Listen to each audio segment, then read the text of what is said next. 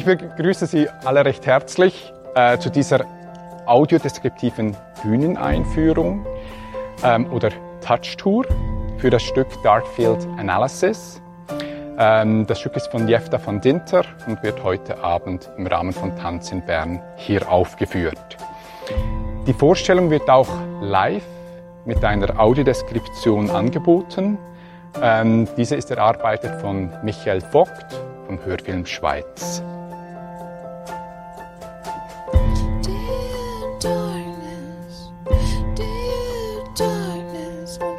Mein Name ist Jürg Koch.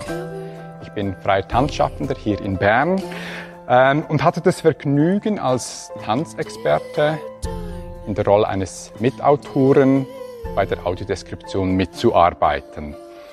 Meine Beschreibung, ich bin ein weißer Mann, rund 1,80 groß, äh, schlank, gerade völlig 50. Ich habe dunkelbraune, kurze Haare, kurze Koteletten und einen Frank Zappa Unterlippenbart. Heute trage ich blaue Jeans und so ein grau-grünes äh, langes Top. Ähm, diese Bühneneinführung ist auch für mich Neuland und es freut mich, diese mit euch hier gemeinsam gestalten zu können. Ziel der Einführung ist es, eine körperliche, sensorische Erfahrung und Eindruck für das Stück ähm, zu bieten, welche sie auf die Vorstellung einstimmt. Wir befinden uns hier im Turbinensaal in der Dampfzentrale. Ich bin jetzt gerade Ihnen gegenüber. Eigentlich ungewöhnlich oder außerordentlich für diese Vorstellung ist, dass wir uns im Bühnenraum befinden und dass die Zuschauer an den vier Seiten um die Bühnenmitte sitzen. So die ganze Bühne ähm, misst etwa 15 Meter bis ganz hinten und ist etwa 13 Meter breit.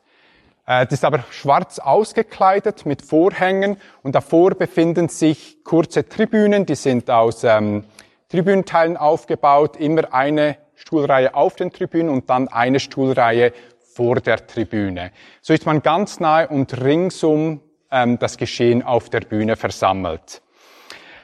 Noch etwas zur Dampfzentrale. Ähm, sie wurde am Anfang des 20. Jahrhunderts gebaut als ein thermisches Kohlenkraftwerk und diente auch der Energieversorgung der Stadt Bern bis 1939. Danach gab es etliche Zwischennutzungen, bis dann 1986 der Verein Dampfzentrale Bern diesen, diese Räumlichkeiten umnutzte für die freie Tanz- und Theaterszene. Ja, und seither ist die Dampfzentrale ein wesentlicher Teil der kulturellen Szene in Bern, ähm, aber der industrielle Schick des Hauses ist vollumfänglich erhalten geblieben. Wenn ihr von außen zur Dampfzentrale kommt, seht ihr, dass es aus gelben und roten Backstein gemustert gebaut ist. Äh, das Gebäude hat große Stahlfenster, ähm, manche von ihnen mit Bögen, die schon fast etwas Kirchenartiges haben. Also da war industriell noch etwas anderes Anfang des letzten Jahrhunderts. Ähm, Sie sitzen jetzt verteilt im Auditorium oder im Zuschauerraum und auf diesen äh, grauen gepolsterten ähm, Klappstühlen. Ganz hinter uns befindet sich aber die eigentliche Tribüne der Dampfzentrale und die erstreckt sich bis unter die sieben Meter hohe Decke. Das ist auch, was wir hier über uns haben. der Bühnenraum erstreckt sich sieben Meter über uns. Ich möchte Sie jetzt einladen, dass Sie auf die Bühne kommen können und wir können uns um den grünen Teppich hier ähm, versammeln. Das, der ist etwa zwei Meter von euch entfernt, ist ein grüner Teppich ausgespannt. Aber wir können von allen Seiten uns hier darum verteilen. Hier drüben hat es noch ein Teil des Teppichs, den können wir dann auch anfassen. Ähm, wenn ihr aber lieber dort, von dort zuschaut, wo ihr seid, könnt ihr das auch machen. Ich gebe euch einen Moment Zeit, euch auf die Bühne zu begehen. Genau den grünen Teppich vor uns sind, können, wenn wir uns runterbiegen, können wir den berühren, wie der sich anfühlt. Und darunter ist noch einmal ein Filz, ein schwarzer Filzteppich gespannt. Der grüne Teppich kreiert so eine Art Insel, in dem, auf dem das Hauptgeschehen heute Abend geschehen wird. Das Interessante ist, dieser grüne Teppich verändert die Farbe enorm. Manchmal wirkt er wie Schiefer, anthrazitgrau oder dann auch grünlich bis rostrot, je nach Lichteinstellung. Über dem Teppich haben wir eine LED-Installation. Das ist ein schwarzer Rahmen, der eigentlich genau gleichen Dimensionen hat wie der Teppich darunter. Das sind also sechs, fünf bis sechs Meter Länge und drei bis vier Meter Breite. Diese leuchtet jetzt schon mal auf. Äh, das ist ein weißes klinisches Licht und insgesamt kreiert die Lichtinstallation und der Teppich sowie einen abstrahierten Raum, ein Rechteck, ein Aquarium, in dem etwas geschehen wird. Die beiden Darsteller heute Abend, Juan Pablo Camara und Roger Salarener, befinden sich am Anfang des Stücks in der Mitte auf dem Teppich. Und wie ich schon gesagt habe, das meiste Stücks geschieht auf dieser Insel, auf diesem Raum, dem wir aber sehr nahe sind als die Zuschauenden, als äh, die Besucher hier. Sie machen dies sitzend, zurücklehnend, auf einem Arm vielleicht, kriechend auf allen Vieren.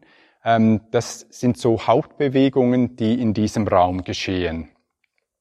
Später im Stück brechen sie bisweilen bis an den Rand des definierten, des vom Teppich definierten Raumes und scharren diesen Teppich wellenartig auf.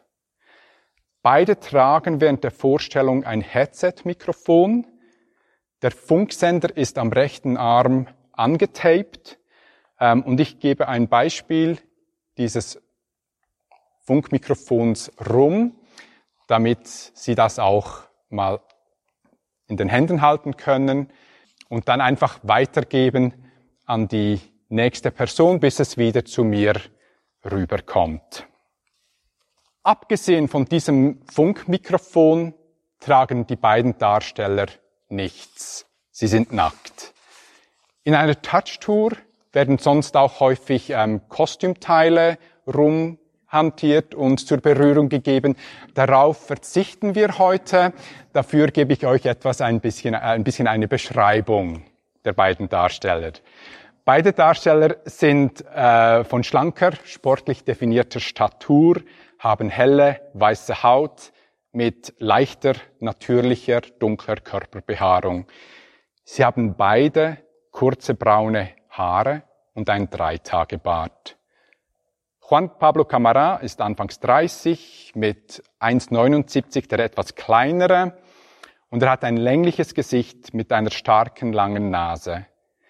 Gefärbte Kontaktlinsen lassen seine Iris weiß-hellgrau erscheinen mit tiefschwarzen Pupillen.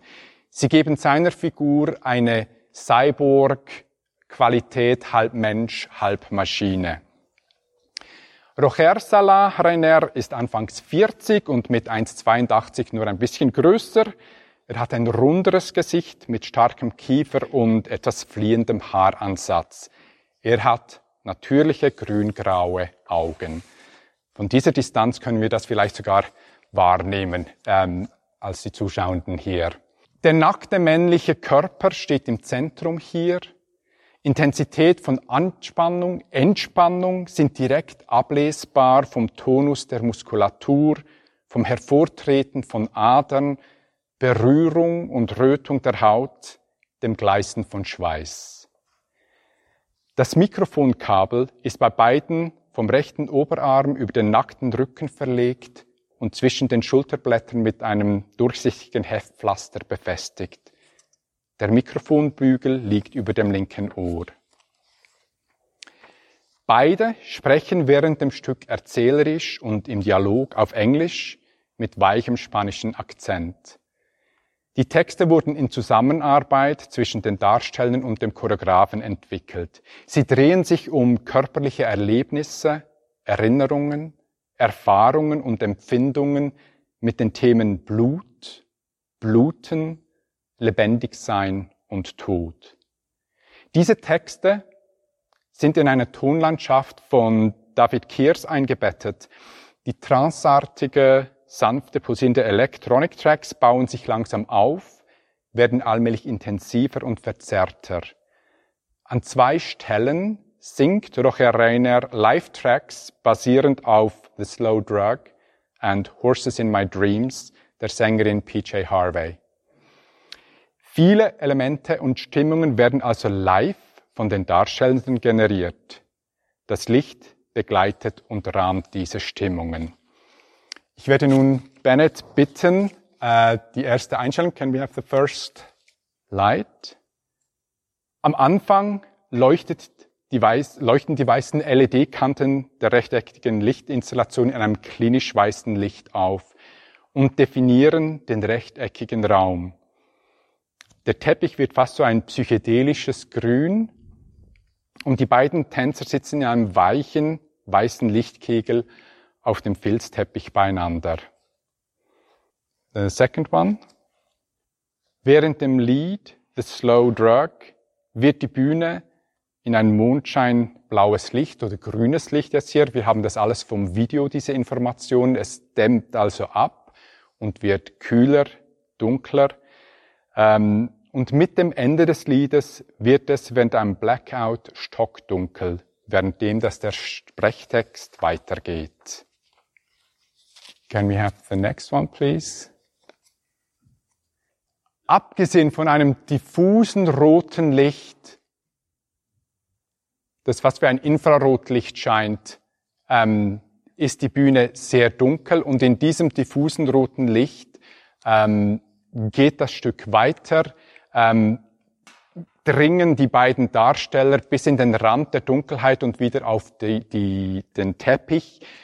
Dabei scharren sie und zerren sie am Teppich und werfen diesen wellenartig auf und sie schleifen auch einander ihre Körper über ähm, die die diffuse rote Lichtflecken, den diffusen roten Lichtflecken auf der Bühne.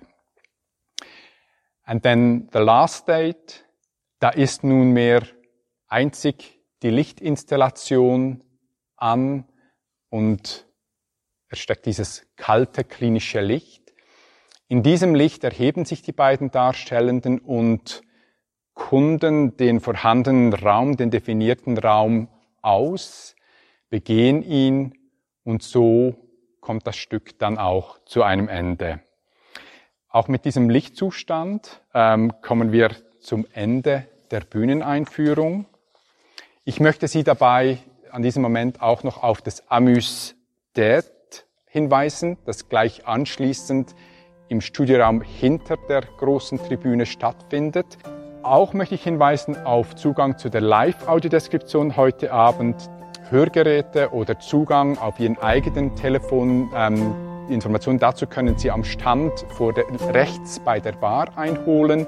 Ähm, ansonsten bedanke ich mich bei Ihnen für die Aufmerksamkeit, für die Teilnahme. Falls Sie Fragen, Rückmeldungen ähm, oder Bedarf für Assistenz haben, können Sie sich gerne bei mir melden. Ansonsten, die Bar ist offen und ähm, Sie können sich auch dort wieder treffen. Danke vielmals.